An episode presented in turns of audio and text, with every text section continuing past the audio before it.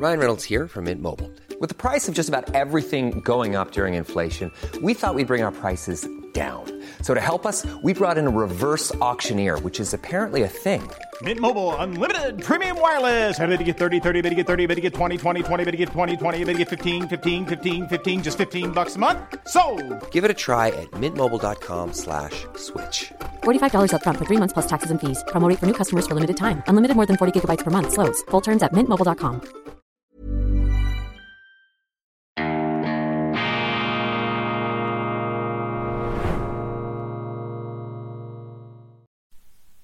Grüezi miteinander, ganz herzlich willkommen, meine sehr verehrten Damen und Herren, zur schweizerischen Ausgabe von Weltwoche Daily, die andere Sicht. Unabhängig, kritisch, gut gelaunt am Montag, dem 16. Januar 2023.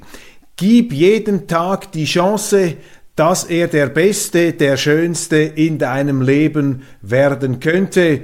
Diese Einsicht, diesen Sinnspruch, dieses Motto des amerikanischen Schriftstellers Mark Twain wollen wir uns zu Herzen nehmen. Für mich die wichtigste Geschichte im Moment, das wichtigste Thema sind die Corona-Gate-Enthüllungen der Schweiz am Wochenende zu den Verfilzungen und Verstrickungen und auch der Korruption zwischen dem Gesundheitsdepartement von Bundespräsident Alain Berset und dem reichweitenstarken Ringier Verlag und seinem CEO Mark Walder. Korruption. Natürlich ist es Korruption, wenn ein Bundesamt, wenn ein Bundesrat einem Verlagshaus über Monate hinweg exklusive Vorabnachrichten zur Verfügung stellt, die dieses Verlagshaus dann als Recherche Fake News mäßig verkaufen kann.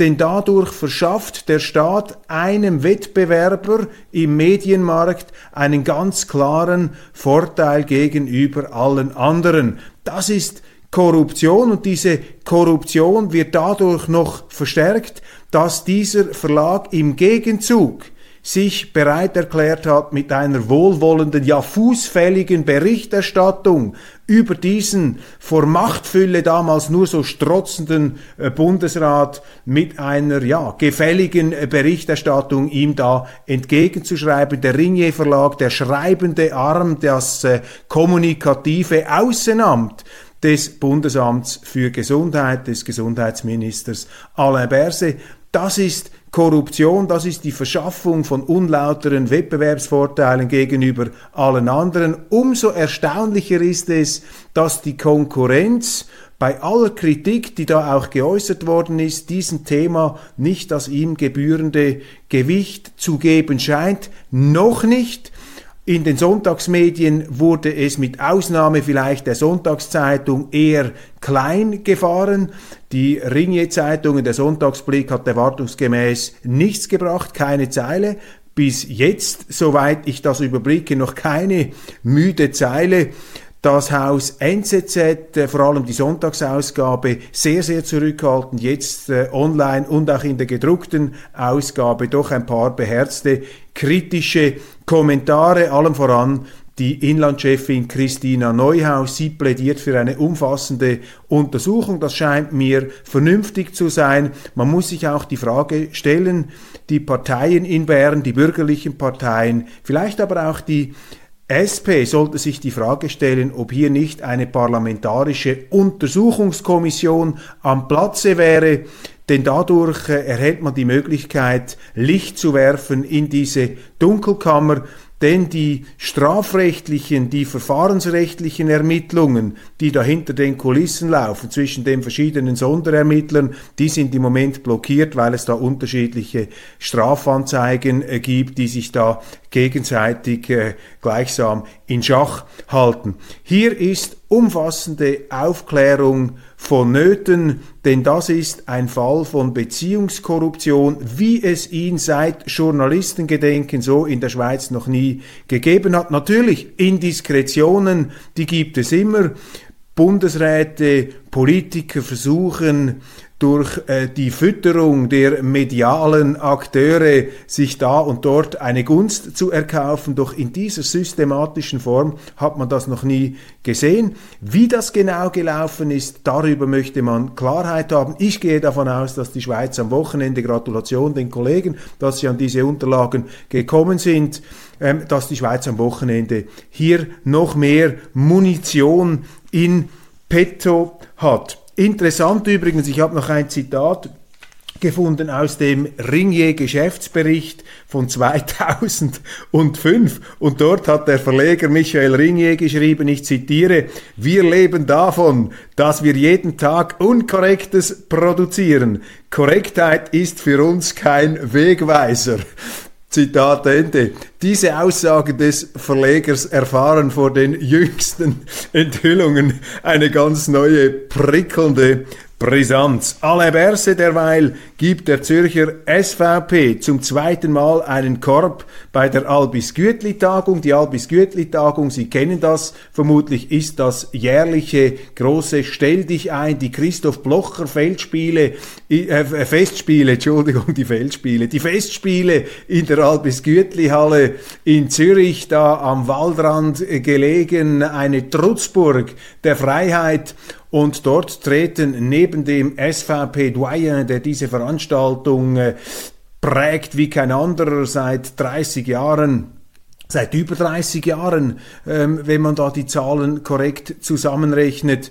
Da wird eben immer auch der anderen Seite, ähm, einem wichtigen äh, Politiker, vor allem dem Bundespräsidenten, die Möglichkeit gegeben, ebenfalls eine Rede zu halten. Rede und Gegenrede, das ist das Konzept. Aber Alain Berse, und das bestätigt etwas den Eindruck, den wir ja auch durch diese Corona-Gate-Affäre haben, Alain Berse redet nicht so gern mit Leuten, die anderer Meinung sind als er.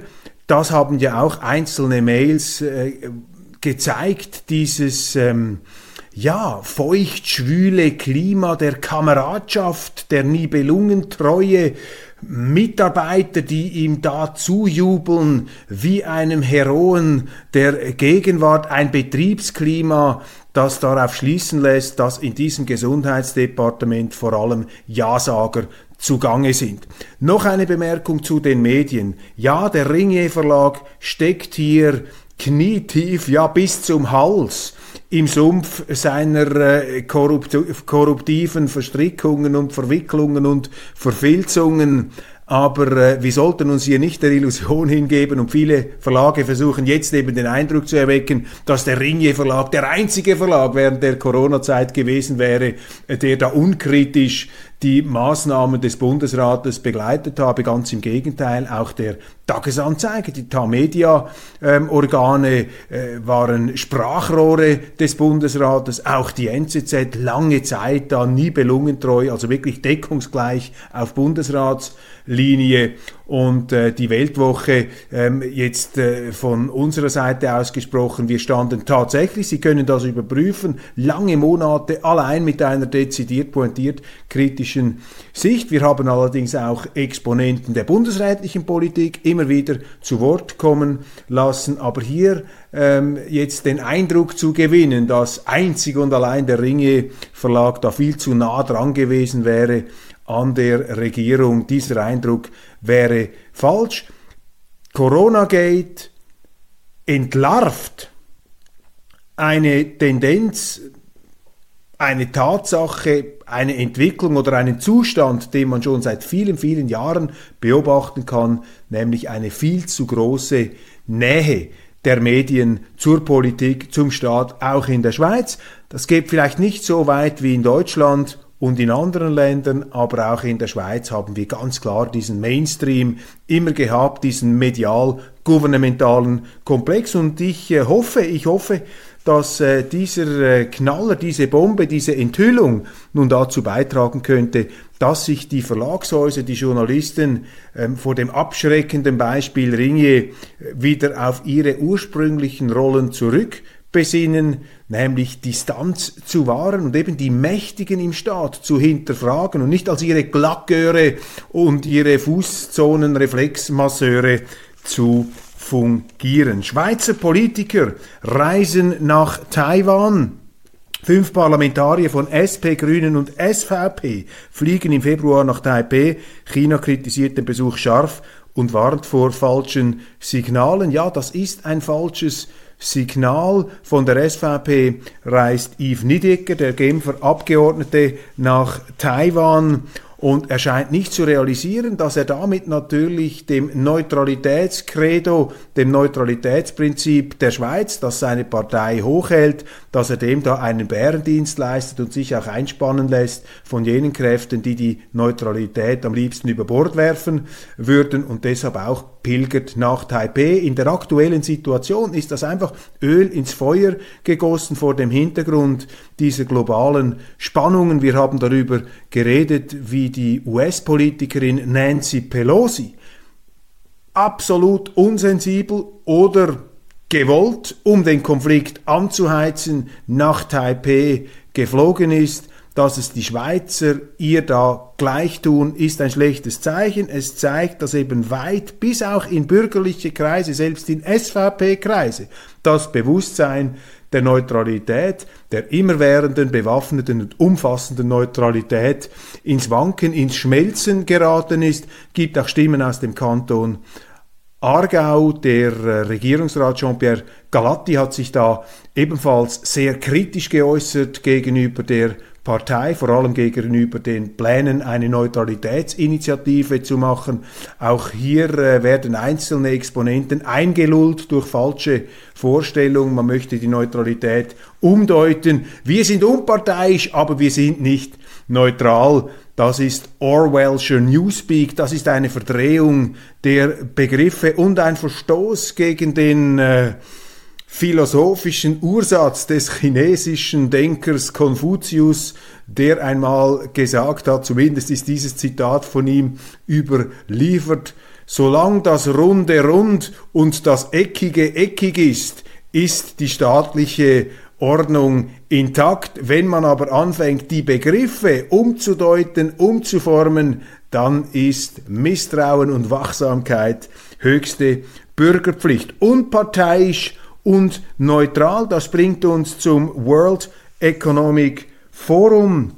Da ist ein Interview am Wochenende zu lesen gewesen mit dem WEF-Präsidenten Börche Brende, einem Norweger, einem norwegischen Politiker, der auch gehandelt wird als potenzieller Nachfolger von Klaus Schwab. Er verteidigt das World Economic Forum in diesem NZZ-Interview gegen Verschwörungsvorwürfe. Er sagt, nein, die Welt wollen wir nicht regieren, wir wollen die Welt zusammenbringen, wir wollen die Kooperation verbessern, wir wollen die Verständigung ermöglichen. Das World Economic Forum wird seit vielen Jahrzehnten kritisiert und auch äh, angeprangert. Und dann fragt ihn die NZZ nach der Ausladung der Russen. Das würde doch den umfassenden, universellen Verständigungscharakter des World Economic Forum beschädigen. Und darauf gibt äh, Bende dann zur Antwort, wir sind unparteiisch, aber nicht neutral. Wir haben Werte. Und diese Sätze, die klingen ja oberflächlich betrachtet vernünftig, aber für mich sind sie Ausdruck eines zunehmend intoleranten, herrischen, despotischen und ja imperialistischen Gehabes der westlichen Welt, dass man eben die eigenen Werte oder die eigenen Wertverständnisse und Werthierarchien auf die ganze Welt umlegen möchte und damit natürlich andere Zivilisationen, die auch ein Recht auf ihre Werte, auf ihre Vorstellungen, auf ihre Art und Weise die Welt zu interpretieren und zu verstehen haben, dann äh, akzeptiert man nicht mehr diese anderen Zivilisationen. Und das ist ja auch letztlich der Grund für den Ukraine-Krieg, der ja nicht damit angefangen hat, dass Wladimir Putin im Februar letzten Jahres die Grenzen zur Ukraine überschritten hat, das war die Eskalation.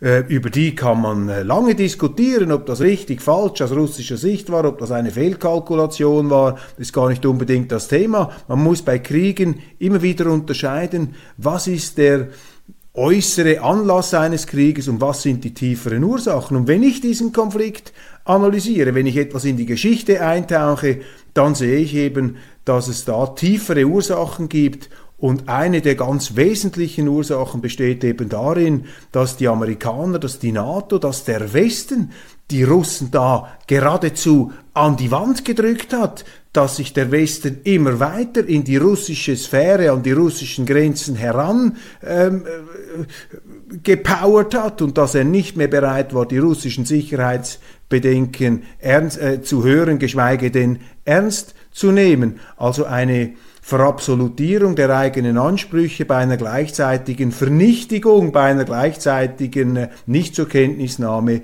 der äh, anderen Sicht, der anderen Seite. Das ist die tiefere Ursache dieses Konflikts, der jetzt diese schreckliche Eskalation erfahren hat, die auch ich einen Fehler finde. Ich finde es nicht richtig oder logisch oder zwingend oder notwendig, dass Putin diesen Krieg machen musste, aber als äh, westlich orientierte Person bin ich eher geneigt, die Fehler unserer Seite in den Blick zu nehmen und nicht einfach mit dem Finger auf andere zu weisen. Und solche Aussagen, wie wir sie hier hören vom WEF-Präsidenten, die zeigen mir einfach, dass der Westen äh, die Bescheidenheit, auch die Demut verloren hat und dass der Westen auf dem Weg ist, ein zunehmend totalitäres Gehabe an den Tag zu legen und damit natürlich äh, andere Länder, andere Zivilisationen, andere Ordnungen notwendigerweise bedroht und auch gegen sich aufbringt.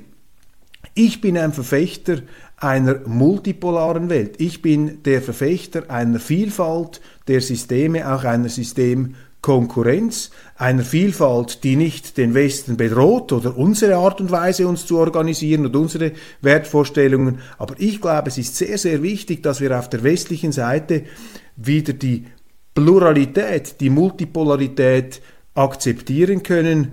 Meine Beobachtung ist, dass bei den Leuten, bei den normalen Menschen, mit denen ich mich unterhalte, dieses Bewusstsein der Vielfalt sehr wach ist und auch der Wunsch danach, das so in die Wirklichkeit umzusetzen. Allerdings bei den Politikern haben wir das große Problem, dass momentan Leute am Ruder sind, Schwarz-Weiß-Politiker, ähm, angekränkelt von dieser Zeitgeistseuche des Moralismus, die sind eben nicht bereit, die andere Zivilisation in ihrer Andersartigkeit zu akzeptieren. Ganz im Gegenteil, sie empfinden das irgendwie als Bedrohung oder äh, sind der Auffassung, das muss man, das ist minderwertig, das muss weggedrückt werden. Und die ganze Berichterstattung auch über diesen Krieg, die Weigerung unserer Medien und vieler unserer Politiker, sich in die tieferen Ursachen dieses Konflikts zu vertiefen, zeugt davon, zeugt von diesem zunehmend totalitären Gehabe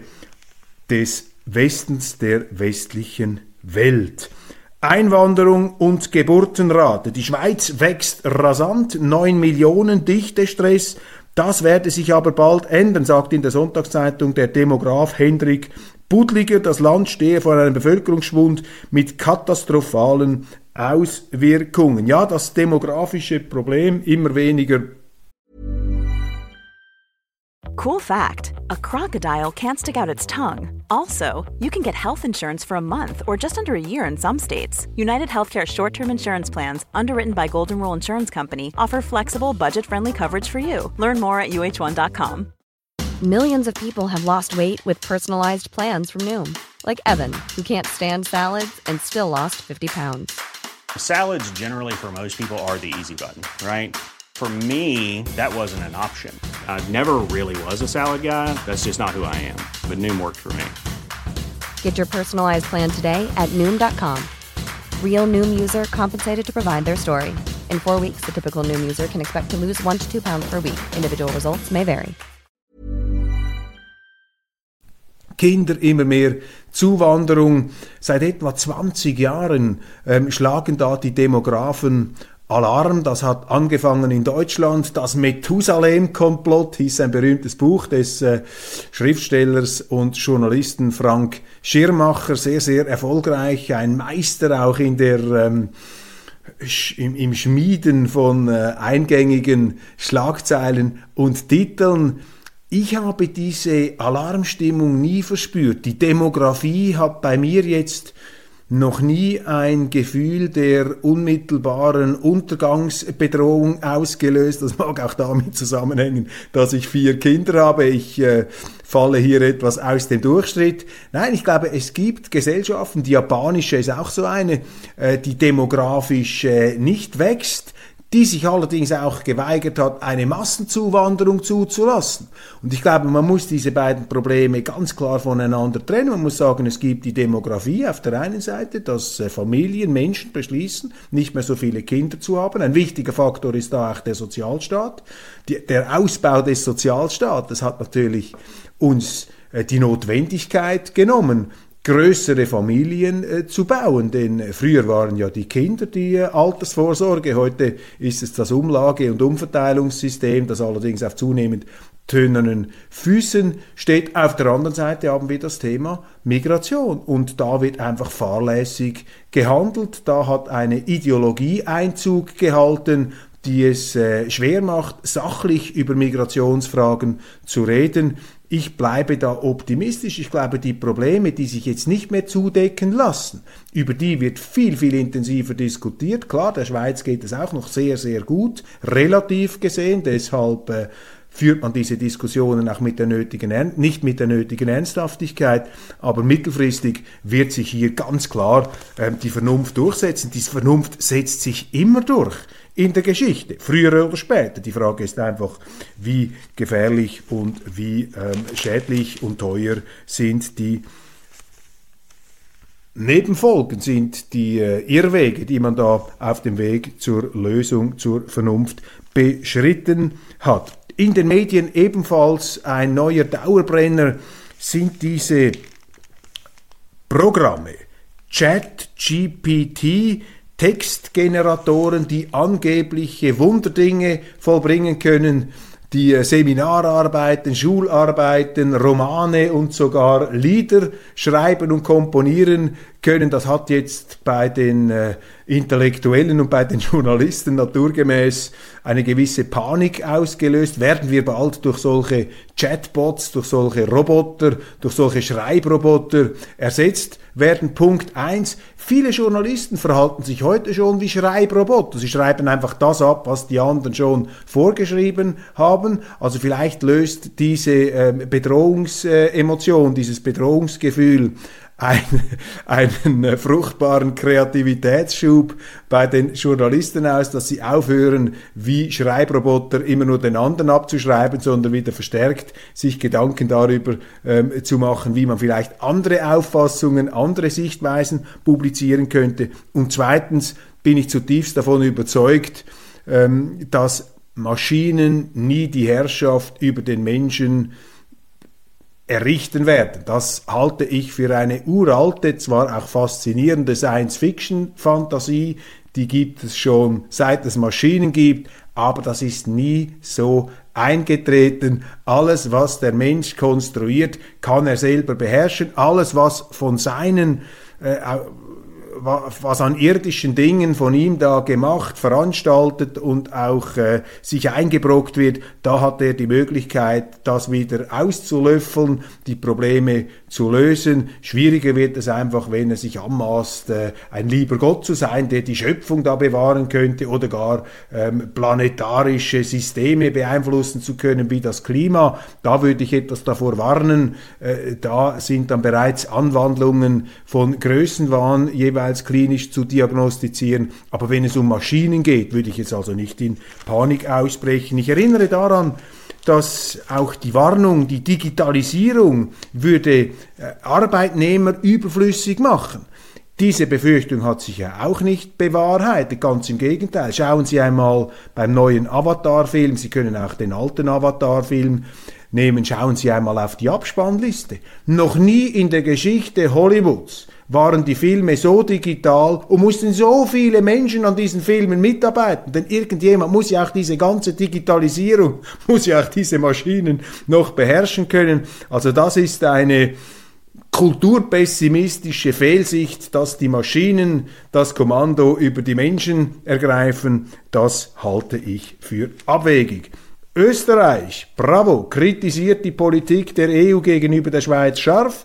es sei unerträglich, dass die Schweiz mit den weltweit besten Universitäten vom Forschungsprogramm ausgeschlossen sei, sagt Bundespräsident Alexander van der Bellen. Nur wenige EU-Staaten setzen sich jedoch in Brüssel für Bern ein. Das ist ein erfreuliches äh, Wort hier, eine tolle Intervention des österreichischen Bundespräsidenten und sie bestätigt meine persönlichen Eindrücke, die ich in Brüssel gewonnen habe, dass nämlich diese EU-Politiker, die die Schweiz von diesen Forschungsprogrammen ausschließen, die die Schweiz diskriminieren, die Freiheitsorganisation EU, die das freieste Land Europas diskriminiert, damit führt sich die EU ja gewissermaßen selber ad absurdum, diese EU-Politiker, diese Diskriminierungspolitiker, die haben keine Ahnung, die sind auch überhaupt nicht im Bild, warum sie die Schweiz letztlich ausschließt. Das war entsetzlich. Wir haben mit äh, Bildungskommissaren, Bildungsfunktionären gesprochen ähm, in Brüssel äh, auf einer Reise vor ein paar Monaten und die kamen dann mit Behauptungen, die hinten und vorne nicht stimmten, aber als Begründung ähm, herbeigezogen wurden, um diese Diskriminierung der Schweiz zu rechtfertigen. Also auch hier Irrtümer prägen die Politik, aber Irrtümer haben keinen Bestand. Schein vergeht, die Wahrheit besteht. Auch das eine uralte Einsicht, eine Gewissheit, die sich auch da früher oder später durchsetzen wird. Keine Frage. Uli Maurer taugt nur noch als Posterboy. Die Sonntagszeitung mit einem ziemlich polemischen Artikel, mit einer Breitseite gegen den SVP Ex-Finanzminister, ich zitiere hier den Artikel von Dennis von Burg, den Lied, der Altbundesrat soll im Wahlkampf der SVP als Lokomotive fungieren. Nach seinen jüngsten Auftritten muss sich die Partei aber ernsthaft überlegen, ob das eine gute Idee ist, findet Dennis von Burg. Und er zitiert auch mich. Vielen herzlichen Dank. Weltwoche Daily wird offensichtlich auch von der Konkurrenz zur Kenntnis genommen. Gut so. Und er sagt, ich hätte da Uli Maurer scharf kritisiert für seinen Auftritt an der Kadertagung der SVP vor einer Woche in Bad Horn, wo er der Partei die Leviten gelesen habe. Das stimmt. Ich habe gesagt, das ist der falsche Weg. Man muss nicht die SVP in Frage stellen. Es gibt viele Fehler, die die SVP macht. Aber grundsätzlich ist die SVP, und das sage ich als SVP, der noch nicht lange dabei ist, ist sie in vielen Fragen ähm, so etwas äh, wie der letzte äh, Hoffnungsstrohhalm in der Schweiz, dass diese Staatssäulen nicht völlig zu Schanden geritten werden, direkte Demokratie, Unabhängigkeit, Föderalismus und Neutralität. Und anstatt da auf Selbstzerfleischung zu machen, hätte dieser Bundesrat, Altbundesrat, der ja auch ein Motivationskünstler ist und der schon lange die Geschicke der Partei mitprägt, hätte er meines Erachtens auf diese Qualitäten hinweisen sollen, die Leute motivieren sollen und ihnen auch nicht äh, quasi eine Garditenpredigt halten müssen. Und ich habe auch gesagt, dass Uli Maurer jetzt nicht der genialste Stratege der Partei ist. Aber ich bin natürlich ganz anderer Meinung als ihr, Denis ähm, von Burg. Natürlich taugt der Altbundesrat viel mehr als nur zum Posterboy. Uli Maurer könnte im Wahlkampf für die SVP, aber das ist gar nicht so wichtig, sondern für die Schweiz eine enorm wichtige Rolle spielen, wenn er nämlich sein Renommee, auch seine Persönlichkeit, seine gewinnende Persönlichkeit einsetzt als Brückenbauer im bürgerlichen Lager, wenn er nicht nur für die Partei und für ihre Basis motivierend und mobilisierend antritt, sondern wenn er eben auch als einer wirkt, der die Fühler ausstrecken kann und Brücken bauen kann zu den anderen, damit man gegen dieses links-grüne äh, Ideologiekartell, das bei den letzten Wahlen triumphiert hat, in Zeiten noch des relativen Überflusses, dass jetzt eben die Bürgerlichen mit ihrer solideren Politik, aus meiner Sicht solideren Politik, wieder verstärkt Akzente setzen können. Und das wird Uli Maurer auch zustande bringen. Das ist einfach auch eine Frage der Führung, dass die Parteiexponenten ihm da sagen, du musst jetzt nicht eine neue Strategie hier ähm, aus dem Ärmel schütteln oder herbei improvisieren. Wir müssen nicht über die Strategien der SVP sprechen. Die SVP ist gut positioniert. Das zeigen ja auch die Fakten. Man hat ja in vielen Fragen Themen vorweggenommen, die jetzt ähm, ähm in aller Munde sind. Nein, du musst dich dafür einsetzen, diese Werte nach vorne zu bringen und vor allem auch als Brückenbauer zu wirken wirken zu den anderen bürgerlichen Parteien. Und da ist natürlich diese Polemik der Sonntagszeitung komplett neben den Schuhen bei aller berechtigten Kritik an diesem Auftritt, der da jetzt äh, pars pro toto zum allgemeinen ähm, Befund hochgestemmt wird. Interessant auch Enthüllungen, Veröffentlichungen der Notizen des früheren Vizekanzlers Achille Casanova, dessen Notizbücher nach 30-jährigem Verschluss nun der Öffentlichkeit zugänglich gemacht worden sind. Andreas Dobler von der Sonntagszeitung hat hier sich als äh, gewitzter und gewiefter äh, Aufdecker betätigt und hat diese Notizbücher ausgewertet und sie geben einen interessanten Einblick in die Diskussionen des Bundesrates im Jahr 1992. Das war ja ein Schicksalsjahr für die Schweiz. Es ging um die große Abstimmung über den Beitritt zum europäischen Wirtschaftsraum. Das wäre sozusagen der erste massive Schritt hin zu einem EU-Beitritt gewesen. Und aus linker Sicht, und Andreas Dobler ist ein linker Journalist, ähm, ist das äh, sehr bedauerlich, dass die Schweiz dort äh, dank dem Engagement eines gewissen Christoph Blocher Nein gesagt hat, knapp Nein gesagt hat, allerdings gegen die versammelte Propaganda des Bundesrates, der Zeitungen und des Establishments. Es gab nur ganz wenige ähm, Ausnahmen, die da dagegen gehalten haben. Die Weltwoche zum Teil, die Schaffhauser Nachrichten, andere Exponenten. Es gab auch in der FDP und bei der CVP damals noch Leute, die dies diesen EWR-Beitritt kritisch sahen. Aber das war natürlich die Frage, äh, die Zeit auch einer gewissen Schweizmüdigkeit, einer Schweizvergessenheit. Und die Linken, die wollten in diesen EWR, sie wollten auch, und sie wollen es immer noch, in die Europäische Union. Und Dobler schreibt es hier auf, was sind damals für Debatten gelaufen? Warum ist vor allem der SVP-Bundesrat Adolf Ogi damals geschwenkt von der ähm, Kritik an einem EU-Beitrittsgesuch, das man damals aufgegeben hat. Warum hat er das äh, gemacht? Das wurde oft nicht verstanden. Und interessant in diesem Artikel, ähm, Ogi, das spricht für ihn, ist der einzige der heute noch lebende Bundesräte, der mit dem äh, Tagesanzeiger gesprochen hat. Er hat gesagt, für mich war das eine Frage der äh, Offenheit, der Transparenz, führen, kommunizieren und am Schluss sollen die Leute abstimmen. Ich finde den Entscheid zwar falsch, aber das Motiv, wenn es denn so gewesen ist, wie das jetzt hier dargestellt wird, dann hat das eine Schlüssigkeit für sich. Gleichzeitig hat der Bundesrat aber auch mit seiner Transparenz hier die Voraussetzungen geschaff,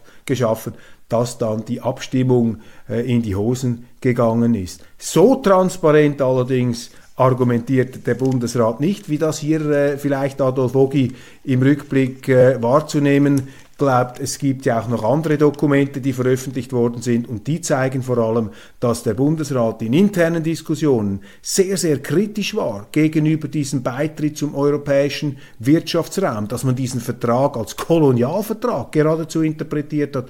Trotzdem hat sich der Bundesrat dafür ausgesprochen. Es gab damals vielleicht ein eine Emotion, den Eindruck eines gewissen EU-Schicksals, dem sich die Schweiz nicht äh, entziehen zu können glaubte, zumindest die politische, die etablierte Schweiz. Zum Glück haben wir die direkte Demokratie, äh, dadurch konnten dann eben andere Akzente, andere Weichenstellungen vorgenommen werden. Glücksstudien sind ebenfalls en vogue zu Beginn des Jahres. Klar, man will die Leser motivieren. Ich habe in zahlreichen Zeitungen eine Buchbesprechung von einer Harvard-Glücksstudie gelesen. Ja, Glücksstudien, vielleicht eine inspirierende Lektüre, aber zum Glück, glaube ich, äh, braucht es eigentlich wenig. Man muss aufstehen, früh am Morgen, man muss arbeiten, man muss sich für die Familie einsetzen, man sollte etwas Sinnvolles tun. Und auf keinen Fall sollte man sich mit den Bad Guys einlassen. Das ist sinngemäß das Rezept, das ich ähm, einmal gehört habe in dem Film Edge of Darkness von Martin Campbell, aber auch ein James Bond Regisseur. Und dieses Motto, dieses Glücksmotto hat in diesem Film sinngemäß Mel Gibson ausgesprochen, der australisch-amerikanische Schauspieler.